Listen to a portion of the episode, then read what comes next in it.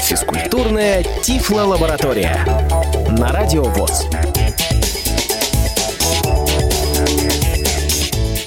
Приветствую вас, уважаемые радиослушатели. В эфире Радио ВОЗ, программа «Физкультурная Тифло-лаборатория». Меня зовут Игорь Роговских и, как говорится, самоизоляция самоизоляцией, а новые программы в эфире у нас должны появляться – и этому призыву мы, собственно, и последовали. Записываем э, этот выпуск программы, находясь каждый у себя дома, и находимся мы сегодня в следующей компании. Помимо меня, а сегодня в выпуске будет принимать участие заместитель начальника отдела физкультуры и спорта КСРК ВОЗ Мария Ильинская. Маша, привет! Привет, дорогие друзья! Очень рада всех слышать. И сегодня с нами еще один человек, которого, пожалуйста, Маша, представь.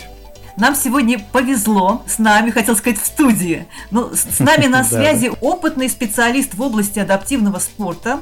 И в рамках наших грантовских проектов он выступал и в качестве тренера, и в качестве судьи на соревнованиях по волейболу, настольному теннису, галболу. Кроме того, он просто отлично разбирается в фитнесе. Это Дмитрий Шипилов. Дмитрий, Дима, добрый, добрый день. день. Здравствуйте. Да, добро пожаловать на Радио ВОЗ. Ну и о чем же мы сегодня в отсутствии всякого рода спортивных э, мероприятий и в условиях карантина, самоизоляции, домашнего такого удаленного э, формата работы будем с вами говорить? Я предлагаю обсудить вот какие вопросы. Я очень от Димы хочу услышать какие-то комментарии по этому поводу. Сейчас всех волнует, как готовятся наши спортсмены то есть ребята, которые выступают у нас на международных соревнованиях, на крупных всероссийских соревнованиях, то есть не физкультурники, а именно настоящие спортсмены, тренируются, находясь в самоизоляции. Это очень такой э, болезненный, насколько я знаю, даже вопрос. Сейчас и по телевидению очень много передач на эту тему, и какие-то возмущения даже там звучат, и какие-то предложения. Дим, скажи, пожалуйста, вот наши голболисты, например, э, чем сейчас занимаются? Ребята, которые ходили на тренировки к нам в КСРК и очень очень активно занимались постоянно. Что сейчас делают дома? Как они э, готовятся, чтобы не потерять спортивную форму? Ну, к сожалению, да, сейчас в связи с э, пандемией коронавируса все тренировки в спорткомплексах, в спортивных залах прекращены. И, конечно же, полноценного тренировочного мероприятия мы не можем сделать, но чтобы, опять же, поддерживать хотя бы физическую форму, мы стараемся все заниматься дома. У кого-то есть достаточно много подручного материала, это гантели, у кого-то резины, у кого-то ничего нету, и, соответственно, приходится довольствоваться бутылками, заполненными водой, но все ребята все равно не унывают, не падают духом и занимаются дома, потому что без этого никуда. Сейчас нужно обязательно поддерживать хоть как-то физическую форму, чтобы потом не было большого провала и не пришлось долгого времени на ее восстановление. Дим, а вот когда планировались ближайшие крупные соревнования, к которым ребятам надо готовиться, вот даже дома находясь? В данный момент основной старт сезона в отсутствии всех международных мероприятий это, конечно же, чемпионат России, который пройдет в городе Раменском с 25 сентября по 3 октября. Но я думаю, если все при лучшем раскладе, еще также будут соревнования регионального масштаба, которые состоятся раньше. Ну, я думаю, где-то в конце августа, начале сентября. Сейчас мы к ним готовимся. А чемпионат России, он изначально был запланирован на этот срок или его пришлось э, отодвинуть? Нет, нет. Э, чемпионат России должен был пройти в начале апреля, его перенесли. И вряд ли его будут сдвигать на более ранний срок, если вдруг, предположим, ситуация как-то изменится в лучшую сторону. Нет, это, я думаю, исключено. И, скорее всего, все равно он пройдет осенью. Да, да, это исключено, потому что сроки уже определены. Всем, я думаю, уже выслали эти сроки в каждый регион. Сейчас каждый регион под это готовится. И плюс, поймите, что отменились не только соревнования у нас по голболу, отменились вообще все спортивные мероприятия. И сейчас, конечно же, вопрос о переносе на какие-то ранние сроки не может стоять потому что график уже то есть, запланирован. То есть, на самом деле, вот та же база в Раменском, да, в котором у нас проводится регулярно сейчас последние годы чемпионат и первенство России, она тоже переполнена, и, естественно, там должны проходить и другие мероприятия, такие как спартакиады и чемпионаты области по различным видам спорта, не только по паралимпийским видам спорта. Поэтому, я думаю, это исходя из этого уже такие сроки у нас, соответственно, определились, и об изменении, я думаю, речи не может идти. Ну и дай бог, чтобы еще на более поздние сроки какие-то это все не отодвигалось. Маш, ты хотела задать Ну э, да, Дмитрию друзья, давайте да, оптими, оптимистично смотреть на жизнь. Я все-таки надеюсь, что все немножко раньше закончится и уже будет возможность ну, как минимум тренироваться ребятам, выходить уже на спортивные базы, э, может быть, даже не небольшими какими-то группами, но, конечно, полноценной тренировки дома, естественно, быть не может, особенно в таких динамичных игровых видах спорта, как тот же голбол, как наш любимый волейбол, э, настольный теннис, все это, конечно, очень и очень сложно. Дим, а вот скажи, пожалуйста, программы тренировок все равно составляет тренер, вы как-то связываетесь со спортсменами, даете задания, следите ли за их питанием, питанием в это время такая животрепещущая тема. Лишний вес, лишние калории в настоящее время. Как у вас происходит это? А, смотрите, а, мы немножко пошли от обратного, поскольку ребята у нас все достаточно опытные. Они сами тренируются дома без каких-либо программ, расписанных мной заранее. А я уже, они мне присылают, например, видео, присылают мне какие-то текстовые сообщения, да, что они конкретно сделали – какой дозировки. И здесь я уже вношу поправки. То есть говорю, допустим, это надо сделать на большее количество повторений. Иногда поправляю по технике, да, потому что они мне присылают некоторые видео, и иногда корректирую программы тренировок. Но вот в целом, да, чтобы я расписывал, да, и конкретно ребятам говорил, а, что как чего, это нет. То есть мы действуем немножко от обратного. То есть потому что э, не у всех ребят – есть, э, ну, допустим, из пандера, да, у всех, не у всех есть гантели. То есть я здесь подбираю чисто индивидуально уже. А что касается питания, Дим? Питание, да, естественно, конечно, это сейчас э, очень больная тема, потому что активность сильно снизилась. В принципе, у спортсменов, как мы знаем, у всех очень высокий обмен веществ, и все равно он сохраняется некоторое время даже после перестройки нашей двигательной активности. Естественно, потребность в килокалориях практически остается на том же уровне, а активность у нас снижается. И тут, конечно же, появляется проблема с лишним весом. И тоже, оказывается, ну, я ребятам все это составляю, говорю, какие-то корректировки делаем по белкам, жирам, углеводам, поэтому все это тоже держится под контролем. А может быть, какое-то, не знаю, ежедневное взвешивание там или что-то такое, у кого есть такая возможность? Я, честно говоря, никогда не брал этот критерий как основной, как масса тела. Я всегда говорю ребятам так, uh-huh. то есть, э, ну, по крайней мере, кто, а, да, есть какое-то остаточное зрение, я говорю, ребят, подойдите к зеркалу и посмотрите, то есть, устраивает ли вас форма, та, которую вы видите в зеркале, потому что на самом деле вес не очень объективный показатель, да, э, ну, тем более в нашем виде спорта. И также говорю, ну, как вы себя вообще чувствуете, то есть, потому что ребята, опять же, повторюсь, они все профессионалы, я не побоюсь этого слова, и э, они сами прекрасно понимают, то есть набирают они или становится форма хуже, становится форма лучше. То есть, опять же, они со мной этим всем делятся, и от этого мы тоже исходим и делаем какие-то корректировки. Игорь, ну, я думаю, что ты меня поддержишь. Мы только можем пожелать успехов, здоровья, и все мы надеемся, что все из карантина, вот из этой сложной ситуации выйдут не самой плохой физической форме, быстро все наверстают и к соревнованиям будут уже ну, в лучшей кондиции, скажем так, спортивной. Я в этом уверен, конечно.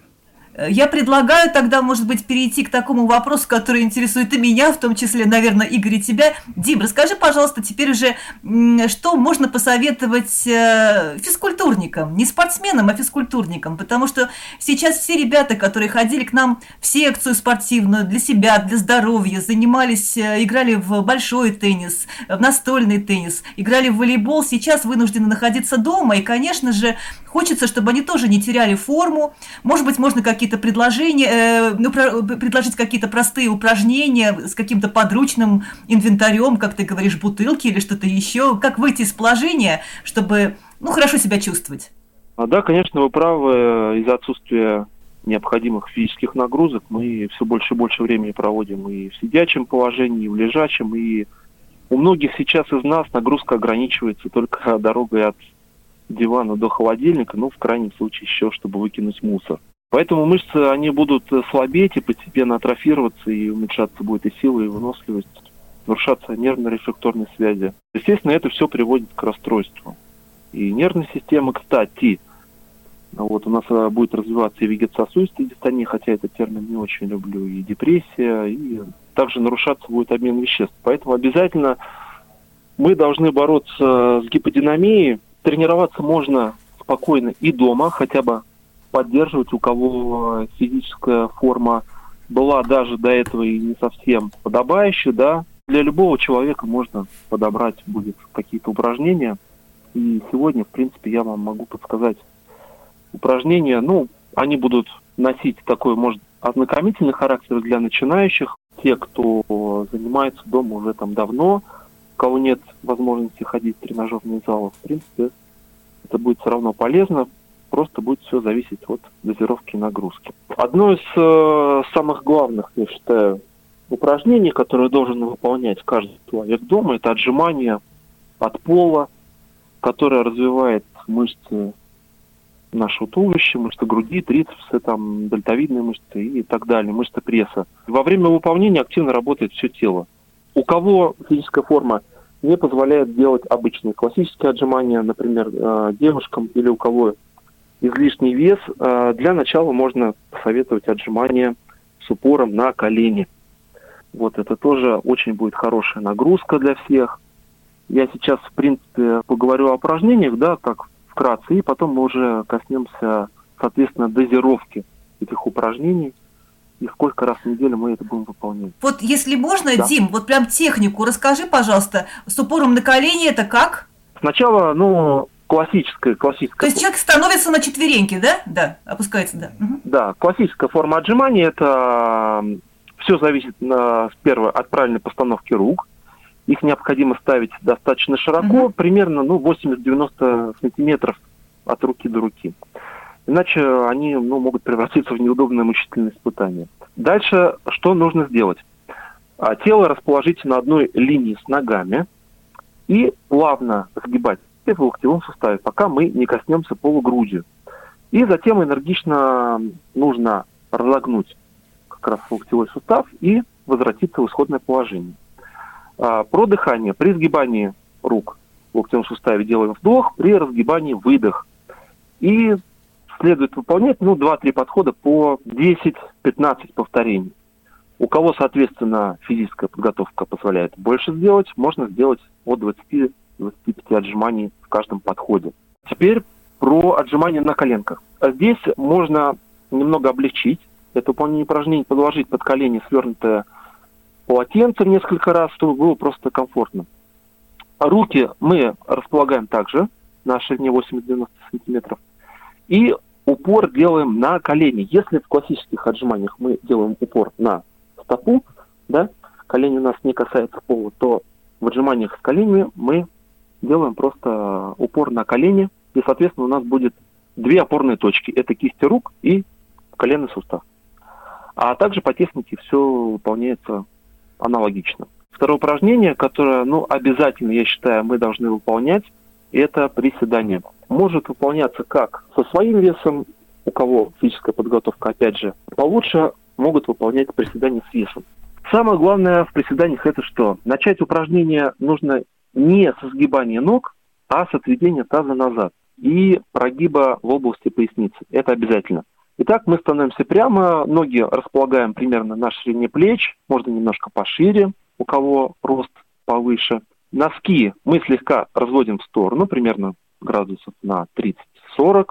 Немного подаем таз назад и тело наклоняем вперед. И уже после этого начинаем сгибать ноги в коленном суставе. Обязательно важно прогнуться в пояснице. Приседать нужно, соответственно, по возможности как можно глубже. Соответственно, у каждого человека глубина приседания она будет разная, потому что все зависит от подвижности в суставах, общей физической подготовки, опять же, и длины рук и ног. Еще один такой важный нюанс – это нужно стараться, чтобы в нижней точке бедра оказались хотя бы близко к положению параллельному полу. Делаем 2-3 подхода по 15-20, ну, 25 повторений будет достаточно. И также есть отличное упражнение еще, это выпады, которое нагружает отлично, опять же, наши мышцы э, бедра и переднюю и заднюю поверхность. Хорошо для девушек они тем, что разрабатывают ягодичные мышцы, да, прорабатывают. Ну, а также развивает равновесие и координацию. Мы стоим прямо. Изначально исходное положение. Руки держим на поясе или немного разводим в сторону, если трудно держать равновесие. Делаем широкий шаг вперед левой ногой, одновременно сгибая правую в коленном суставе и опускаемся как можно ниже. Потом возвращаемся в исходное положение стоя и делаем уже широкий шаг правой ногой. То есть чередуем. Здесь дозировка 2-3 подхода, но уже количество повторений на каждую ногу будет 10-15 раз. У тех, кого физическая подготовка достаточно плохая, мы должны выполнять э, тренировки два-три раза в неделю. Оптимально это три раза в неделю, например, там понедельник, среда, пятница или вторник, четверг, суббота. Упражнений должно быть от 5 до 6, я думаю, ну, максимум 7. Количество повторений должно колебаться от 15 до 20 или 25. Соответственно, будет все зависеть, опять же, от вашей физической подготовки. Если у вас хорошая физическая подготовка, количество тренировок можно в неделю увеличить до 4 и даже 5. Дим, хотела спросить, а вот перед тем, как начать э, упражнение, нужно ли как-то что-то сделать, упражнение на растяжку, вот разминку какую-то? Перед каждой тренировкой, в какой бы физической форме мы ни находились, мы обязательно должны начинать с разминки первую очередь это суставная разминка. Мы должны обязательно размять все суставы, независимо от какой части тела мы тренируемся, да, э, начинаем тренировку. То есть, я так понимаю, это вращательные движения? Да, обычное вращательное движение, как мы с вами делали когда-то в школе, или как мы, допустим, ну, опять же, кто-то дома занимается. Это обычное вращательное движение – ну, на каждый сустав примерно по одному-два упражнения да, уделять. И, соответственно, по 15-20 повторений вращений в разные стороны. Это будет достаточно вполне. Еще очень важно делать, как я считаю, особенно дома, потому что у нас активность сейчас сильно снижена. Это ходьба на месте с высоким подъемом бедра. Если э, по времени считать, вот, например, на разминку, то есть на суставы, на ходьбу, сколько времени должно уходить перед тем, как ты начнешь отжиматься, к примеру, и приседать? От 7 до 10 минут. Больше не надо. Мы должны подготовить организм к нагрузкам. И здесь все индивидуально. То есть мы должны почувствовать такой легкий прилив тепла к телу. Такую легкую испарину. Мы не должны прям вспотеть, да, угу. но должны почувствовать тепло, такое легкое тепло, разливающееся по мышцам нашим, это будет означать, что мы готовы к выполнению физических упражнений. Мы подготавливаем мышцы и связки, то есть они становятся у нас разогретыми и они менее подвержены к травмам. И еще очень важный момент перед тренировкой проветривать помещение, в котором вы будете заниматься, потому что в комнате должно быть достаточное количество кислорода у нас. Спасибо большое, Дим. Мне кажется, что вот этих рекомендаций, советов по поводу этих упражнений, может быть, они самые очевидные, самые простые, но и э, вместе с тем самые необходимые, как мне кажется. И если э, вот этот режим соблюдать, то вполне можно держать себя в подобающей форме. Ну и стоит, наверное, вспомнить о проекте, который э, запустил, если я ничего не путаю, Паралимпийский комитет России под названием «Тренинг вместе, и чтобы не было скучно, можно, в принципе, в интернете вот эти ролики найти и заниматься вместе с э, ведущими нашими спортсменами, паралимпийцами, которые вот эти ролики выкладывают. Все это можно искать по хэштегу «Треним вместе». Я так думаю, что кто-то из твоих подопечных, Дим, наверняка в этом проекте принимал участие. Да, конечно, конечно. Периодически смотрим. Ну и на сегодня выпуск программы «Физкультурная тифлолаборатория» мы завершаем. Надеемся на ближайшую встречу в эфире в любом случае. И желаем всем э, здоровья, беречь себя и сохранять свою физическую форму в хорошем состоянии. Игорь Говских, Майя Ильинская, э, Дмитрий Шипилов работали для вас сегодня в программе «Физкультурная тифлолаборатория». Всем всего доброго, счастливо, пока. Пока. До свидания. Физкультурная Тифло-лаборатория.